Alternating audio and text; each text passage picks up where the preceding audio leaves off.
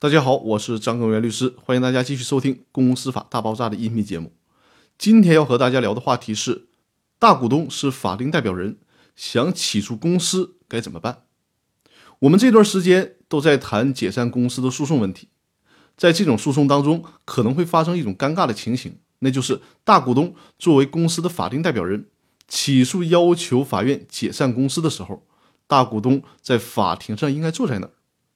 这个问题可能会让很多的法院感到很困惑，因为按照常理，法定代表人他是代表公司的，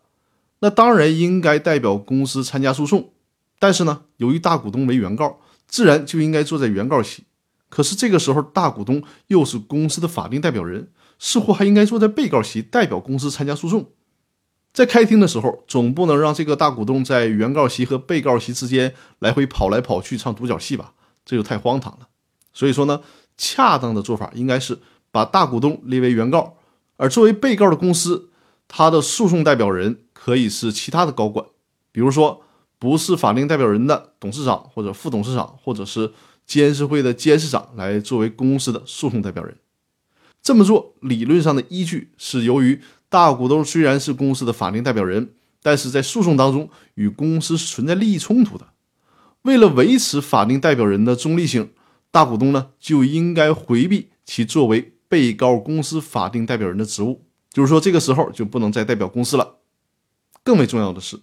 为了准确查明案情，避免大股东他既做原告又做被告，或者是呢大股东与参加诉讼的其他公司诉讼代表人沆瀣一气，做出损害其他股东利益的事情来。